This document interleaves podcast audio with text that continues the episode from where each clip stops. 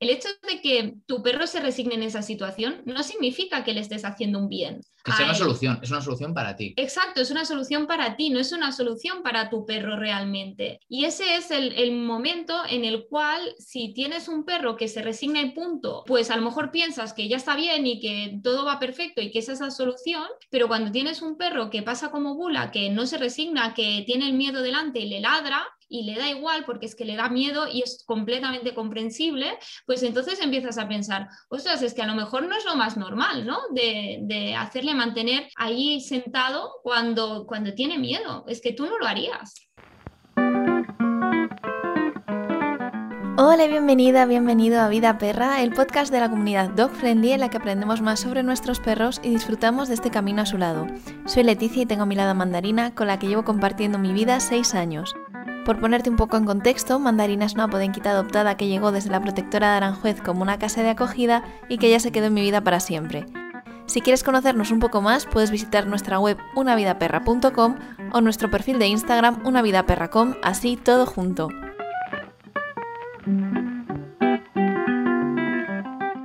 En este episodio me acompañan Miriam, Eros y Bula, la familia multiespecie que está detrás de la cuenta de Instagram Perrerías de Bula. En ella comparten contenido semanal y viñetas en sus llamados miércoles de cómic. En su cuenta hablan desde el punto de vista de guía de un perro sobre educación canina amable, rompen mitos sobre la idealización que tenemos a las personas acerca de lo que supone compartir nuestra vida con un perro y nos aportan ese toque de humor tan necesario en los días en los que es más complicado convivir con un perro con problemas emocionales. Hola Miriam Eros, estoy muy feliz de teneros aquí en el podcast. Eh, primero vamos a hablar un poco de las personas que estáis detrás del proyecto. ¿Cómo os definiríais? Pues bueno, joder, primero de todo, muchas gracias por invitarnos al podcast, que la verdad es que nos ha hecho mucha ilusión. Y, y mira, nos definiríamos pues como una familia que pensamos diferente, ¿no? Y así como somos un poco piratillas y vamos a decir también aventureros, ¿no? Porque siempre estamos ahí con los cómics y demás al margen de la, de la legalidad, así que pues no sé, de esa manera, ¿no? Siempre intentamos trampear. Y ahora vamos a hablar de la protagonista del proyecto. Contadme quién es Bula y cómo llegó a vuestras vidas. Bueno, pues Bula nos trajo de cabeza desde, desde el principio. La verdad es que mm, no nos habíamos planteado de tener un perro antes, de hecho no habíamos tenido un perro. Yo siempre había querido, pero ella no me dejaba. Esa es la verdad, que lo sepa todo el mundo. Pero llegó un punto en el que, bueno, yo mm, se cruzó por una historia, que ahora lo pienso también, la manera en cómo, en cómo llegamos a ella, pero se cruzó por una historia, unos cachorritos que en ese momento habían tenido una camadita y que los regalaban, y yo vi a Bula y yo creo que me enamoré al instante. sí. sí. Entonces, ah, así fue como llegó a nuestras vidas. No sabíamos absolutamente nada de perros, obviamente eh, no, no, sabíamos todo el tema eh, de la responsabilidad de no hacerlos criar en casa y todo el tema este. Y, y fue de esa manera. Entonces, yo la vi por, por Instagram y bueno, se lo comenté a Eros diciendo, me parece que... Mm, esto fue, esto fue, esto fue el, día 5 de, enero, antes de, antes de, justo antes de Reyes. Y el día 7 ya estábamos yendo a buscarla porque yo dije, esta es la mía, hay que ir a por ella. No, y experiencia con, previo, eh, con perros, previamente, pues eh, mis padres siempre hemos tenido una perra que ahora tiene 13 o 14 años, creo, que se llama Boira. Es un, bueno, es, mezcla en verdad porque es mestiza, pero es como un golden negro para que os hagáis a la idea. Y ella siempre ha sido muy buenaza, era muy nerviosa, pero sí que es verdad que viendo de qué manera, ¿no? Pues eh, habíamos tratado también a Boira, intentamos hacer algo parecido, pero con Bula sí que es verdad que no, o sea, no, no, no, no era la manera. no era la manera.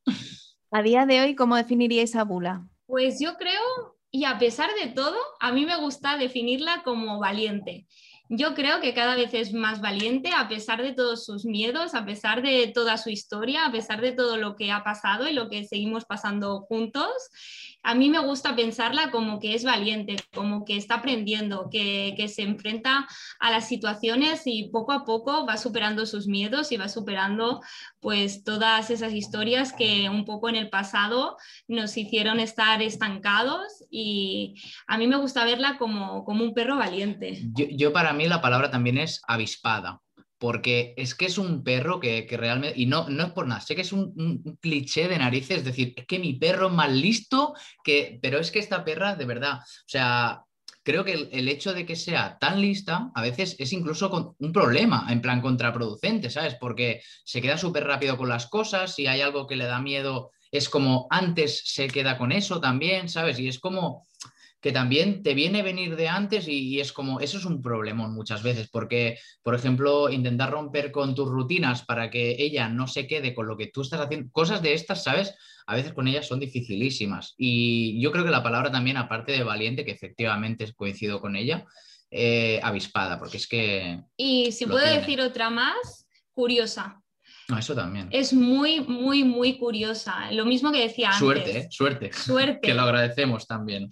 A pesar de, todos los miedos que tiene, ves que, ve alguna cosa que le da miedo y estás viendo que, le está dando miedo. Ese esfuerzo, ¿no? pero a la vez tiene esa curiosidad por acercarse y oler y, y, bueno, va tanteando, pero es, yo creo que también como parte muy positiva suya es el, el, hecho de ser curiosa y que nos facilita mucho la vida en, en algunas situaciones también.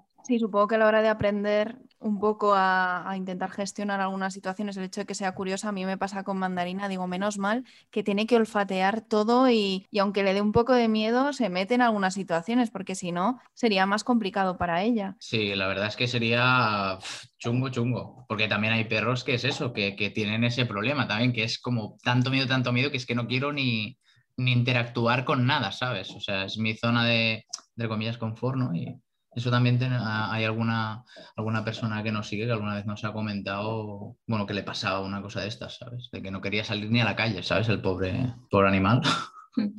Hemos hablado de, de miedos, entonces, una vez que fue creciendo Bula, ¿qué situaciones son las que le da más miedo o las que a lo mejor le cuesta un poquito más gestionar? Claro, hay dos principales. La primera y a la otra, si acaso la explicas tú. yo voy a decir varias, porque es que hay tantas cosas que puedes decir aquí. La primera es la, la gestión de, de, los perros grandes. Y aquí uh, yo creo que, bueno, creo no, el error fue absolutamente nuestro. Y ya lo hemos dicho alguna vez. Eh, nosotros teníamos la concepción de que un perro tiene que ir a socializar con otros perros y que lo tienes que meter en el pipicán, porque claro, vivimos en medio de la ciudad, lo tienes que meter en el pipicán y que allí tiene que correr y tiene que estar con, con los demás perros y que ahí tiene que hacer sus amigos, ¿no? Y yo precisamente yo cogí como la obsesión, ¿no? De decir, es que mi perro tiene que socializar y que tiene que conocer a otros perros. Y la metíamos en el pipicán y la metíamos en el pipicán y siempre tenía miedo, siempre, pero le haces un poco caso a la gente que se supone que sabe más que tú, porque claro, yo no tenía ni idea. Y todos te decían, no, si es normal, el mío tenía miedo el primer día y después ya se acostumbran, no pasa nada. Y un poco te decían también, tú verla trayendo, que ya verás. Y claro, yo seguía ahí entrando, entrando en el pipicán. Yo veía también que me estiraba hacia el pipicán. Yo pensaba, mira, debe de ser que tiene unas ganas horribles de entrar. Pero al final lo, lo pasaba fatal y el día desencadenante fue un día en el que estaba muy, muy excitada, entró muy, muy excitada y yo en aquel entonces, yo no sé decirte qué pasó porque como en aquel entonces no tenía ni idea del lenguaje canino ni de absolutamente nada, yo no sé qué pasó aquel día que nada más entrar al pipicán empezó a marcar a todos los perros de golpe. Yo creo que ya no pudo, no pudo soportarlo más, no pudo estar allí más y fue su manera de decirme, no quiero venir aquí más.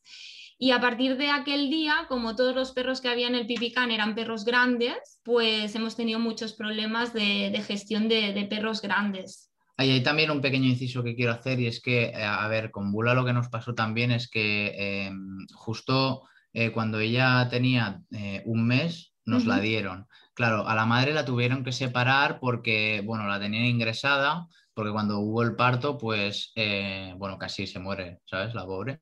Entonces, claro, eh, las separaron de la madre y del padre. Eh, y con un mes estuvo en casa y el, y el vete nos dijo que no la sacáramos. Y hasta que no le pusieron las vacunas, claro. Entonces, ahí estuvo como ese periodo... Bueno, de impronta. Sí, es, que es, ella, ¿eh? la de, esto, pues eh, la de la educación, ¿no? Más maestra de educación. Eh, bueno, entonces, claro, este periodo que no pudimos, entre comillas, o que no la socializamos, pues eso también bueno, ahora ya sabemos que afectó de una manera también bastante negativa. Y luego, por otro lado, primero de todo, quiero mandar un mensaje a, todo el mundo. Besitos no, por favor. Cuando vayáis por la calle y os encontréis a un perro, besitos no por favor, voy a hacer una camiseta, besitos no. Entonces, eh, no, el, otro gran miedo que tiene Bula ¿no? son las personas. Y es que evidentemente es una cosa mucho más difícil también de controlar, porque un perro lo ves, ¿no? Y, ya, bueno, depende de la gestión de la, del tutor, ¿no? De cada perro, pues, pues sí que puede, puede ser diferente, ¿no? Y puede ser pues, más difícil o más fácil. Pero en norma general un perro lo puedes ver venir entre comillas pero eh, claro, las personas o cómo actuará un niño, un adulto, un desconocido, claro, para ella esto es terror absoluto, la muerte acecha en cada esquina, ¿sabes? Y, claro, para nosotros esto a veces es eh, difícil de gestionar, ¿no? Porque, porque ya eh, intentas tener espacio y bueno, lo que siempre, material de Instagram, porque claro, al final aquí ¿no?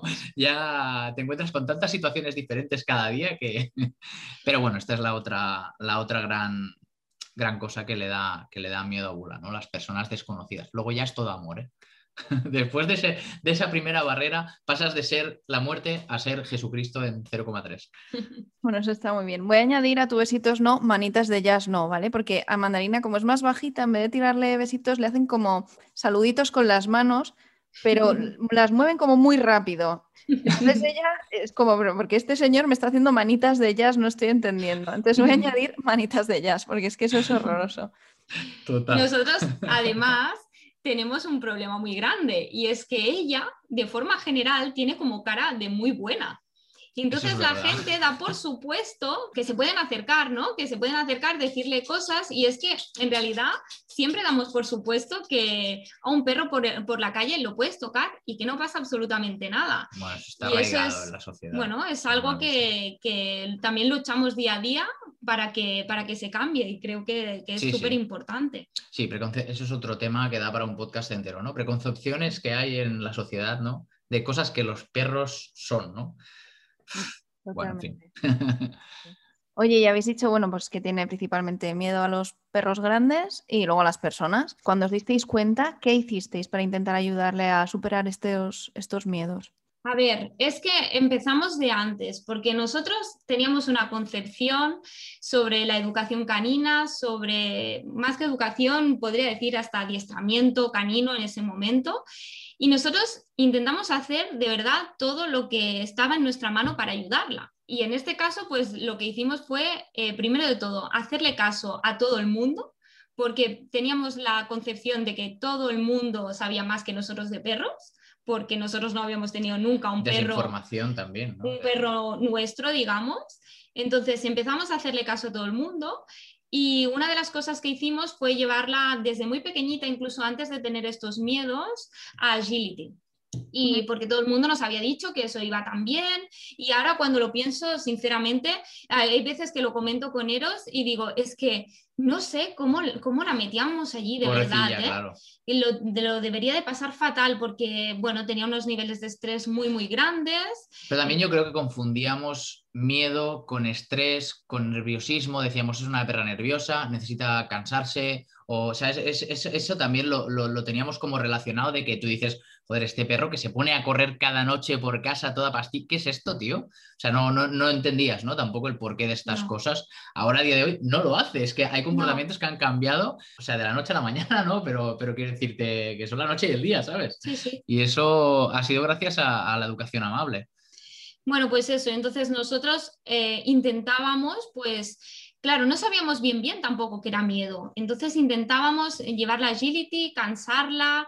Eh, también eh, estuvimos ayudados de una educadora canina que después, bueno, nos dimos cuenta que no era la mejor opción porque era eh, muy conductivista y no, no era, no, no, tenía esta, esta parte amable que, que, ahora estamos aplicando o que ahora es la nuestra. El tema de la comida, que generamos un entorno de... Bueno, es que claro, surgieron un montón nos muchos problemas a, raíz de esto. O sea, nosotros intentando proporcionarle lo mejor para ella, intentando que socializara bien, intentando todo lo mejor para ella, fuimos haciendo una serie de pasos que lo único que hicieron fue llevarla a un estado peor de miedo, de estrés de, y un montón de problemas emocionales. Ya te digo, eh, fue primero el agility, que lo puso, la puso en unos niveles de estrés muy grandes, el no socializar y después socializar como de golpe, eh, meterla todos los días en el pipicán.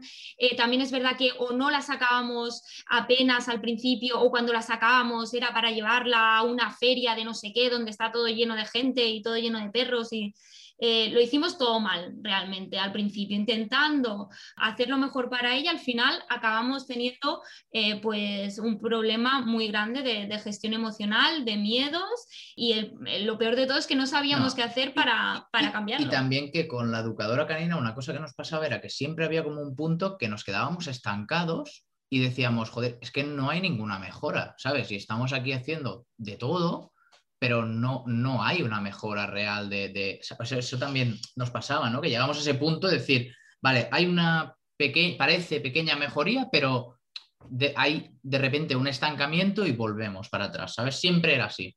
Eh, bueno, es que básicamente el miedo como lo trabajábamos era intentando desensibilizar absolutamente todo, tenías que ponerte a hacer movimientos extraños, tenías que desensibilizar absolutamente todo. Y después la otra cosa que hacíamos era que cuando ella estaba en una situación de miedo se tenía que sentar y tú le tenías que ir dando premios, premios, premios. Y claro, era imposible que ella se estuviera sentada si tiene al monstruo delante, es que era imposible de esa manera conseguir una mejora. Totalmente, a mí justamente me pasó esto, yo he estado con tres educadores caninos diferentes, no he tenido una buena experiencia con ninguno, así es que ya he decidido formarme yo en educación canina, porque bueno, antes la verdad que no conocía todos los perfiles que conozco ahora de educación canina amable. Y mm, a mí, yo al principio mandarina era un caso de miedo a todo, personas, coches, o sea, a todo, a todo. bueno, a los hombres ya por demás, los, pero cualquier cosa, o sea, cualquier ruido, porque es, su mayor problema es la reacción a, a ruidos muy fuertes. La primera educadora me decía, es que la tienes que sentar y mantenerla. Y yo, pero tú te crees que mi, bueno, mi perra además no es una perra que se resigne para nada, o sea, ella se quiere ir y se va y aunque la mantengas, se quiere seguir yendo, que me parece estupendo y que menos mal que ha sido así. Porque si yo doy con la primera educadora canina y me hace sentarla aterrorizada y ella se resigna, yo hubiese pensado, ah, pues está bien, porque yo ni idea de perros, ni idea en aquel momento, ¿no? Por suerte no, o sea, por suerte ella se quiere ir y vamos, es que hasta que no va, no, no, para, no, no, es que no para. Y menos mal, ¿no? Pero es cierto, es que veías, o sea, que, no tenía ningún efecto positivo y al mismo tiempo yo pensaba, yo por ejemplo, que me dan muchísimo miedo las alturas.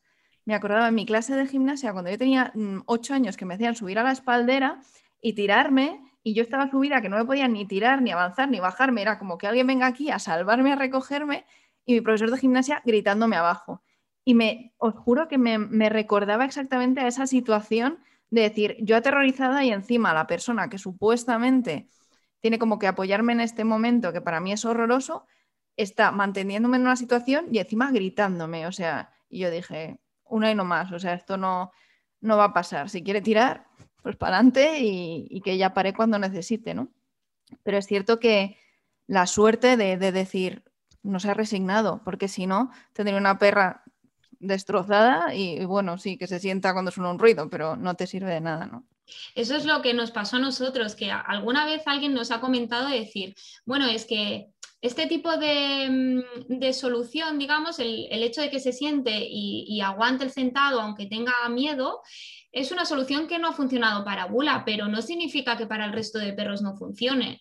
Y es difícil hacer entender a la gente de decir, es que que tu perro se resigne en esa situación y que Bula no haya conseguido hacerlo, que es lo que dices tú, me parece genial porque hemos buscado otra alternativa mucho más sana, saludable y respetuosa para ella. El hecho de que tu perro se resigne en esa situación no significa que le estés haciendo un bien. Que sea una solución, es una solución para ti. Exacto, es una solución para ti, no es una solución para tu perro realmente.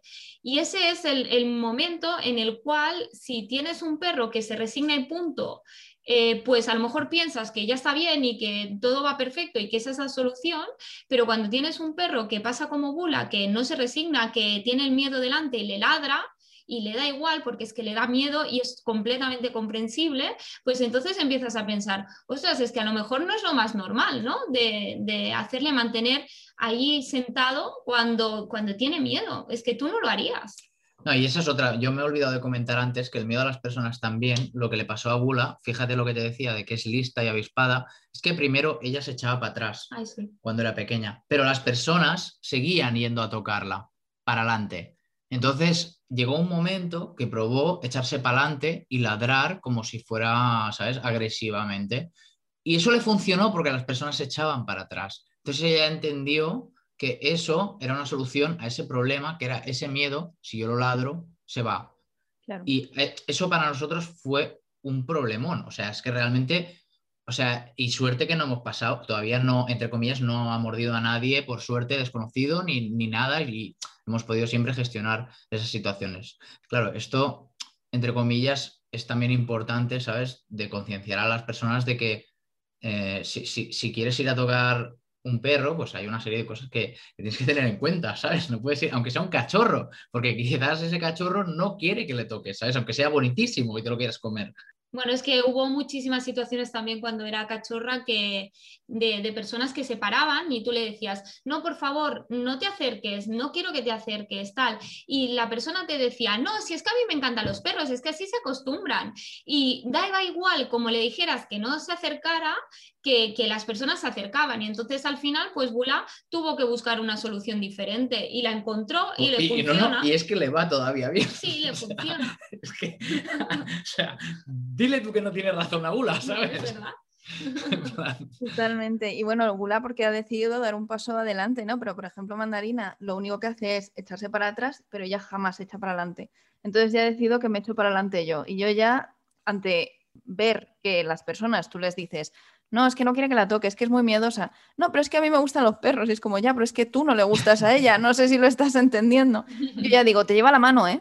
O sea, ya es lo siguiente que estoy diciendo, en plan, no está saltando, pero en cuanto te descuides, como se asuste más, te va a llevar la mano por delante. Entonces ya es como, ah, si ah, muerde, ay, no. ay. Mi perro no, no ha mordido nunca. a No, nadie. no. Ya, ya. Nunca Pero lo a dices y, y también funciona. Sí, o sea, ya ahora la amenaza la digo yo. O sea, ya te, te va a llevar la mano. El otro día una señora que es barrendera en el barrio tiene la costumbre de que cuando la ve con la barra típica de metal que usan para coger latas o tal, se la acerca y le, le presiona Ah, la barra.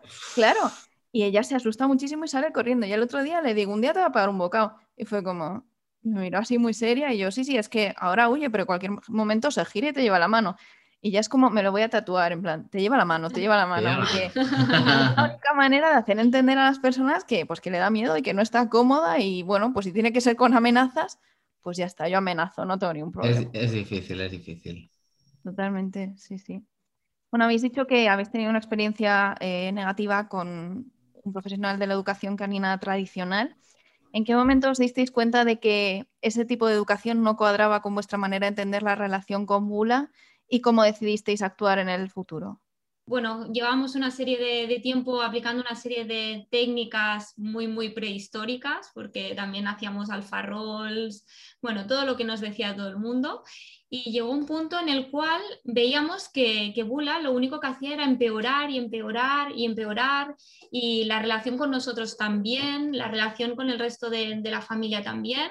Llegó un punto en el que llegó a morder a Eros y mordió a mi padre también porque no la respetábamos. Y en ese momento, cuando yo veía que lo único que hacíamos era, solo tenía, me parece, 10 meses, no tenía más, y lo único que hacíamos era empeorar, empeorar y empeorar, pensé, es que tiene que haber otra manera de hacer las cosas, es que tiene que haber otra forma de, de educarla que sea pues respetuosa con ella, ¿no? Que, que, que Bendito confinamiento, ¿eh? Sí, sí, porque precisamente durante el confinamiento fue cuando yo empecé a buscar, porque claro, no tenía otra cosa que hacer y, y empecé a buscar y también hubo muchísimas iniciativas de muchos educadores caninos de, de compartir soluciones y de compartir ejercicios y ahí fue cuando eh, por casualidad me topé con, con pues esta educación canina diferente y yo, bueno, fui leyendo, fui leyendo y pensé, es que todo tiene mucha más lógica. Sí, y era muy bueno porque yo era como en plan, vale, tú te, o sea, tú estás aprendiendo, pero, pero yo quiero que me expliques todo en plan cada cosa, ¿sabes? Para entender bien el por qué tengo que aplicar esto.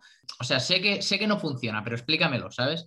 Y al final también, veías también una mejora, ¿sabes? Es decir, Y es, es curioso porque tú no te preguntas el por qué cuando la gente te dice mételo en el pipicán que se acostumbrará, tú no te lo cuestionas. En cambio, cuando Al yo revés, sí. en cambio, cuando yo empecé a, a- a leer sobre educación canina amable, es verdad, su primera reacción fue, vale, vamos a intentarlo, pero explícame el porqué de cada cosa. Claro, porque es como tengo tan ar- arraigada esta creencia de, de todo lo que debería ser, ¿no? Pues, pues quiero que me argumentes, entre, comita- entre comillas, el, pues el, el porqué, El ¿no? porqué de, del de estos cambios.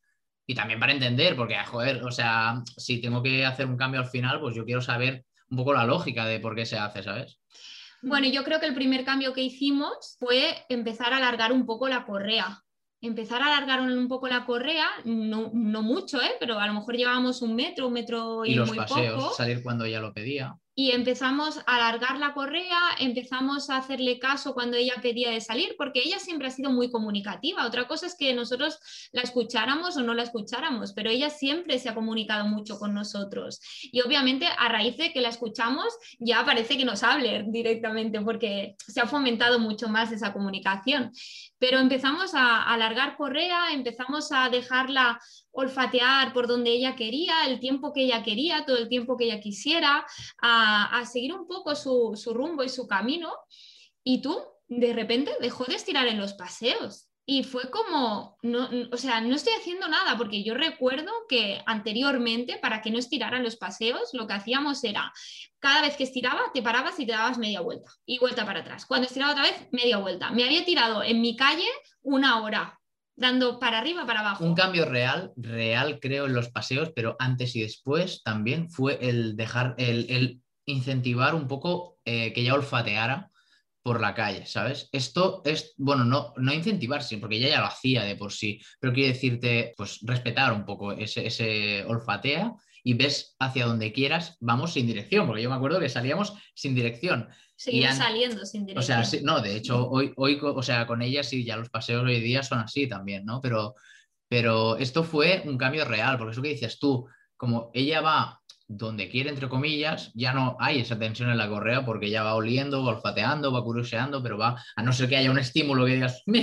Dios mío, me piro, que la acompañas y sale corriendo detrás suyo, pero en general, sí, esto fue un cambio también muy, muy tocho, ¿no? De- Y entonces a raíz de ahí que vimos un cambio tan tan grande sin hacer nada, entre comillas, porque ¿qué hacíamos? Simplemente sacarla cuando ella lo pedía y dejarla olfatear, que al final es su Y en paseo. casa, en casa también hacíamos mucho olfateo. Sí, fomentábamos el olfato, pero decir, es que no he cambiado, no, no me ha costado de decir, me he puesto ahora en serio a trabajar. No, no, al contrario, es simplemente aprender a que es un ser más con el que te puedes comunicar y que, que hablando se entiende la gente, entre comillas, ¿no? Que alguna vez ella me ha pedido de salir y yo no he podido y no ha pasado nada, simplemente ha sido, bueno, pues yo sé que yo te pido de salir, que el 90% de las veces cuando te lo pido salimos y hoy si tú no puedes, pues no pasa nada.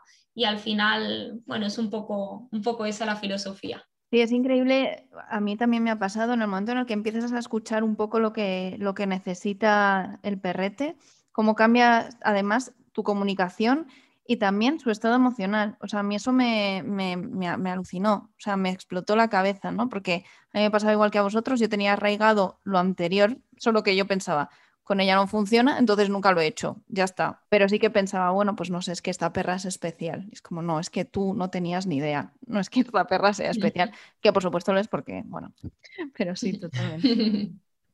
Bueno, pues yo pensaba que lleváis muchísimo más tiempo en el campo de la educación canina amable, veo que ha sido algo como un poco reciente. Así es que me sorprende muchísimo cómo ha crecido vuestro proyecto. Contadnos un poco cómo surge Perrerías de Bula y qué es, en qué consiste. Bueno, surgió por, por, dos motivos. Primero de todo porque todo el mundo alrededor nuestro creía en una educación canina tradicional y realmente se sorprendía, y todavía se siguen sorprendiendo, de las cosas que hacemos. Entonces yo pensé, esto se tiene que, se tiene que, que viralizar, ¿no? Se tiene que, que, que, llegar a todo el mundo, ¿no? Que todo el mundo lo conozca, porque si a nosotros nos ha ido tan bien y hay otra manera de hacer las cosas que no necesitas eh, ser el líder ni aplicar violencia ni, ni, nada de todo eso, la, primer, la primera motivación es vamos a intentar hacer un cambio, vamos a intentar que llegue a muchas más personas, que esto no sea la excepción, que lo raro no sea que tú respetes a tu perro, que lo raro sea aquel que va con la correa corta y que le va dando toques y que le va chillando por la calle, ¿no? Eso fue una de las primeras motivaciones.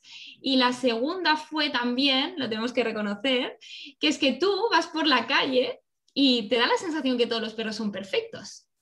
Y dices, es que el mío mira lo que hace, mira el que ladra y mira que no sé qué, y por qué no puede ser un perro normal. Y entonces buscamos un poco en Instagram también eh, primero de todo, dar, visualizar que, Bula es normal y que si tú tienes un perro como Bula, es un perro normal, es lo más normal del mundo. Estás metiendo a un perro en una ciudad que no es su entorno y por lo tanto es lo más normal del mundo. Porque a veces pasa también como que te sientes, por lo que dice ella, que te sientes un poco solo, ¿no? Entre comillas, en, decir, joder, ¿sabes? Eh, ella es, es así porque es así, pero dices y buscábamos la compañía un poco de la gente, ¿no? El hecho de, wow, los primeros mensajes que nos enviaban diciendo, wow, es que me siento muy identificada, es que yo también eh, paso por esto, es que mi perro también hace esto y dices, ya no solo hacerlo ver al resto de la gente, sino que recibías un cariño y un mm. amor y un no estamos solos y no pasa nada y, y bueno, pues estamos mejorando juntos y, eso fue... No, y ella, ella, por ejemplo, sí que es verdad que ella, a ver, son, en general, como hemos dicho al principio del podcast, ¿no? Pues somos personas que nos gusta pensar diferente, o por lo menos eh, a nuestro parecer, ¿no? Y, y, en este sentido, Miriam tiene muy claro que a lo mejor una cosa que quiere aportar a la sociedad en su visión personal es esto.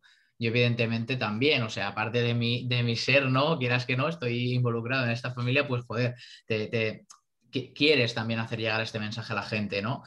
Y yo, por mi parte, pues, pues bueno, aporto la parte más de dibujante, porque como al final ya ves, ¿no? Que, nos diferenciamos también un poco y ella y yo siempre decimos pues que intentamos meter los dos lo mejor de cada uno. Yo siempre he sido muy de dibujar, muy de, tal, muy friki, de leer mangas, leer cómics, ¿sabes? Entonces, eh, pues nada, he leído muchos cómics también y sí que es verdad que a la hora de, pues, de poner esas situaciones, también pasarlas a papel, ¿no? O, a tablet. pues, pues bueno, también ahí, pues mira, a mí también me ilusionó esa parte del proyecto porque al final pues dibujar es una cosa que, me gusta, me puedo tirar horas y, soy feliz también dibujando. Y me hace gracia también que este proyecto a mí me hacía mucha gracia también por el hecho de decir, ostras, es que eh, al final del día... Eh, el día de mañana, cuando pasen los años, pues, pues fíjate toda la de cómics, historietas o cositas cuando miremos atrás, ¿no? Que, tendremos con Bula y, será la hostia, ¿sabes? Y eso a mí me hacía también pues mucha ilusión más a largo plazo, ¿no? De, del proyecto y de también llegar evidentemente a la gente, ¿no? Y es eso, la idea un poco juntar lo, mejor de cada uno. Es un proyecto completamente familiar. Miriam hace más la parte de contenido, tú haces más las viñetas y luego Bula que es pues la inspiración. Ya Total, inagotable, fuente inagotable. Nosotros lo decimos, es que es una fuente inagotable de contenidos, es que no me puedo quedar sin contenidos para Instagram. Es que es imposible, macho. A mí me gusta mucho el toque de humor que le dais porque es cierto que, los que convivimos con un perro que tiene algún problemilla emocional, pues hay días que se hace un poco cuesta arriba porque a, mí me cuesta, por ejemplo, gestionar algunas situaciones, sobre todo por falta de empatía, ya no tanto de, de, mi, de mi perra, sino falta de empatía ajena. Entonces me gusta mucho cuando abro Instagram y veo una viñeta y está contado con tanto humor, una situación que a veces nos supera un poco, a mí la primera, ¿no?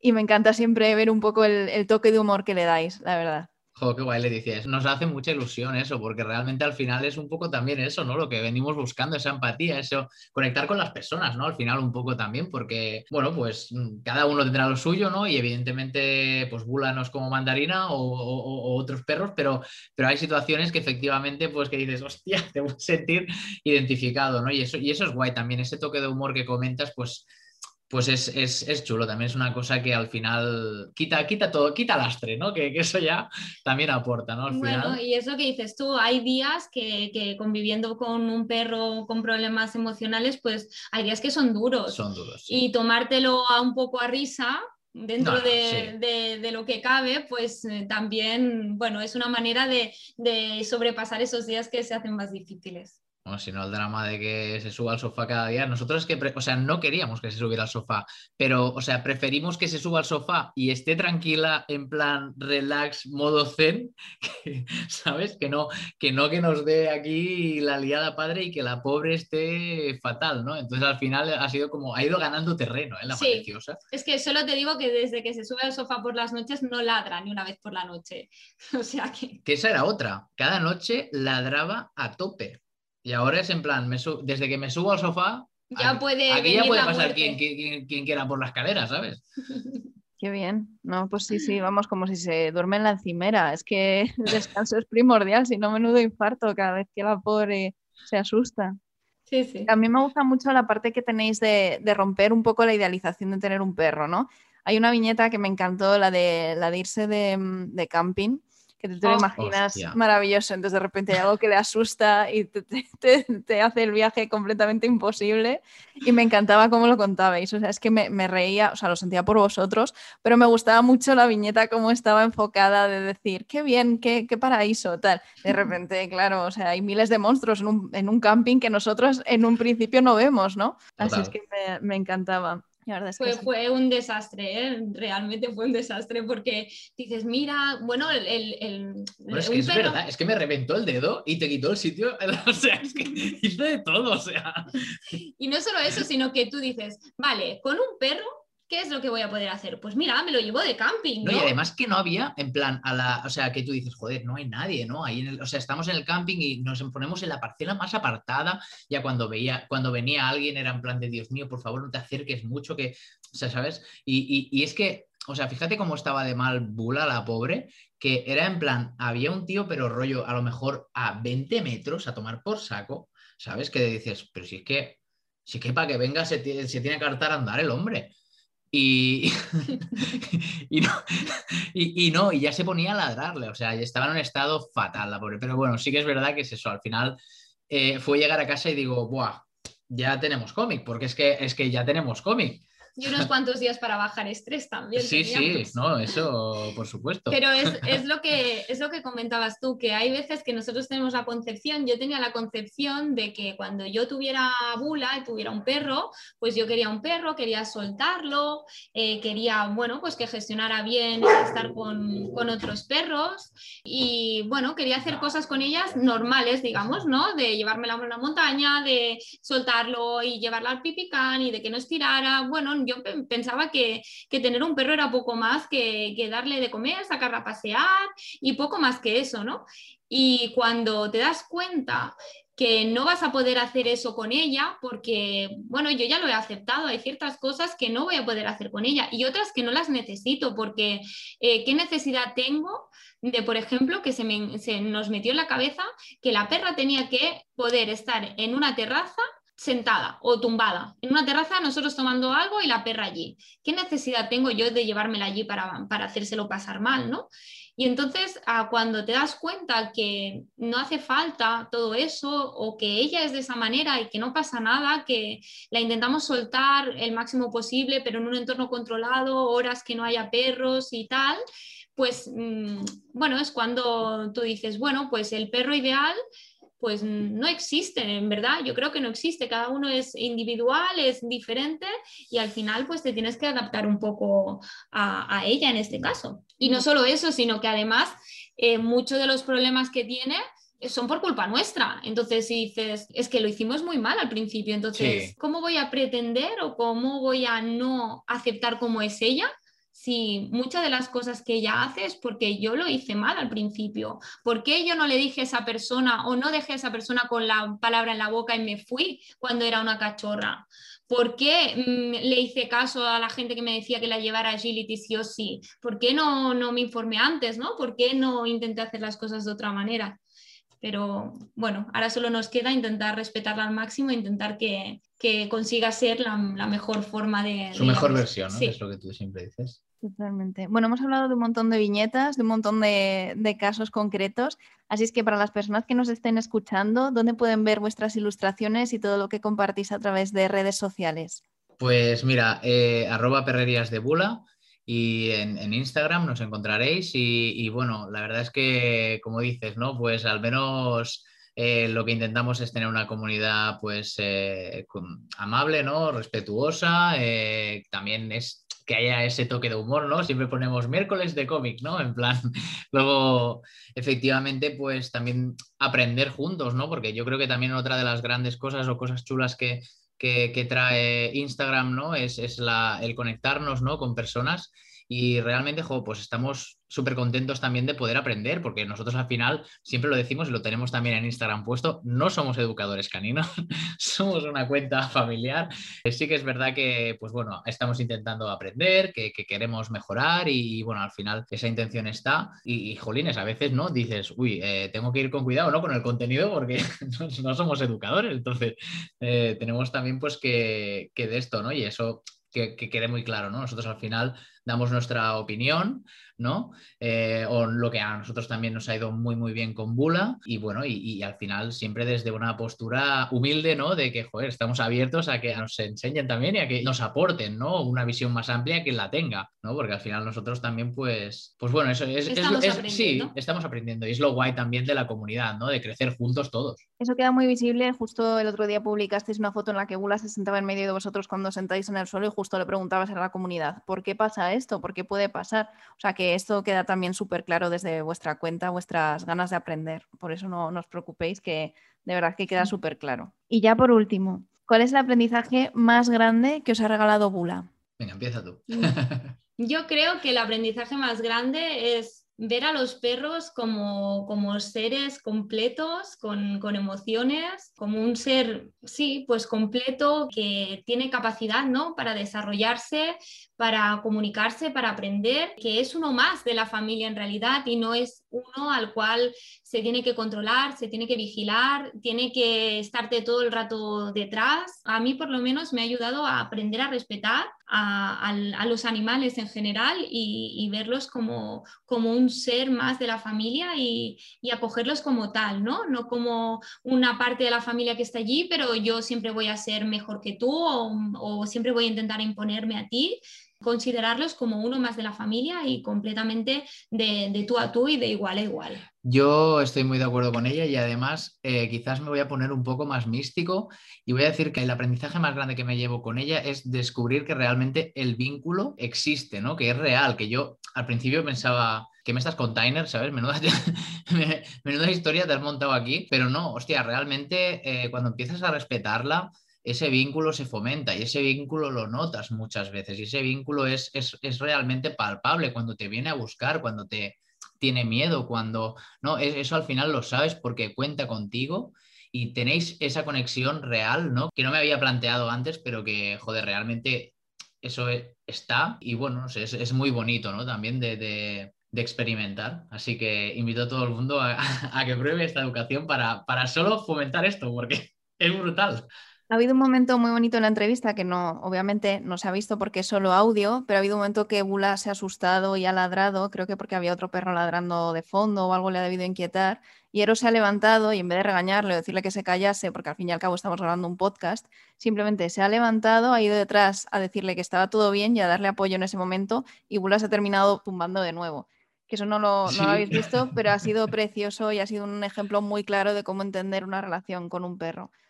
Así es que a, mí me ha encantado, la verdad. O sea, cuando lo he visto, claro, no lo podía describir porque encima tenía que interrumpir a Miriam, pero sí que ha sido un momento que ojalá hubieseis visto todos porque ha sido precioso. Así es que nada, muchísimas gracias a los dos por animaros a participar en el podcast. Todo el mundo al Instagram de Perrerías de Bula con B para ver todas las viñetas que hacen y todo el contenido que nos regalan semana a semana. Y nada, muchísimas gracias de verdad. Gracias a ti, Leticia, por invitarnos y la verdad es que ha sido un placer y, joder, cuando quiera volvemos porque nos hemos pasado de útil. Al final ha sido muy divertido. Así que, nada, encantados.